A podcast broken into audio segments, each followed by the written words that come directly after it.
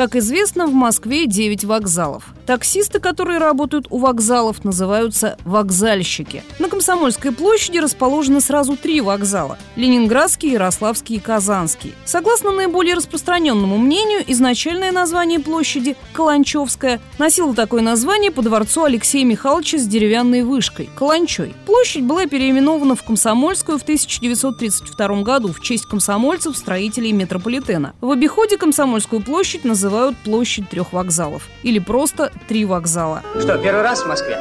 Почему вы так решили? Я не очень похожа на москвичку. Нет, похоже. Куда поедем? На Ярославский вокзал. Угу. Что, что вы делаете? А вы знаете, где Ярославский вокзал?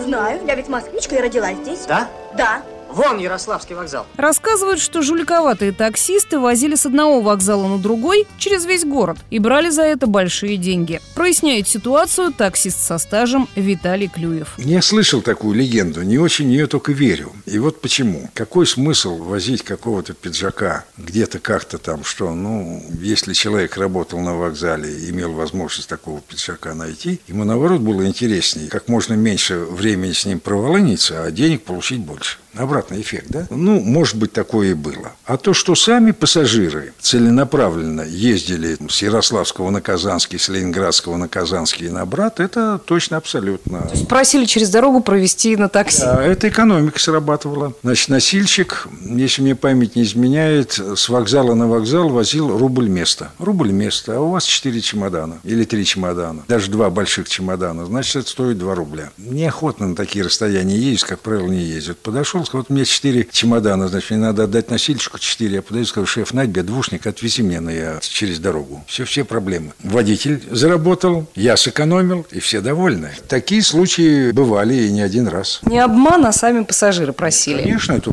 какой обман? Наоборот, трезвый расчет, правильный подход к делу. Всем хорошо. В ближние города, вот вы упомянули Владимир, туда сколько стоила поездка, сколько по времени ездили? И там обязательно платили за туда-обратно или там кого-то подхватывали до Москвы? Те, кто работал на этих маршрутах, даже когда это не очень приветствовали, да, ну, допустим, вот Москва-Владимир, Курский там до Владимира, 160 там до вокзала, ну, 170 верст, 17 рублей, да, вот 4 человека по 6 рублей поехали. Ну, что-то отдаст на посту, что-то отдаст обязательно. Менты своего не пропускали ни в Московской области, ни во Владимирской области. Все знали, что все едут все без разрешения. Они свое что-то откусывали. Там загружались. Сейчас вспомню фамилия Юра, Юра, Юра, Юра, Юра. Горшков. Юра Горшков. Когда набирал денег на квартиру, закончилось тем, что он квартиру купил, но здоровье серьезно подорвал. Он делал до трех ходок во Владимир. Это каторжный труд. Казалось, просто по трассе катиться, только так кажется. Когда ты катишься, ведешь сам себе, это одно. А когда ты едешь с пассажирами, ты работаешь, ощущение абсолютно другое. Ну, их закрыли же официальные маршруты, но потребность все равно осталась.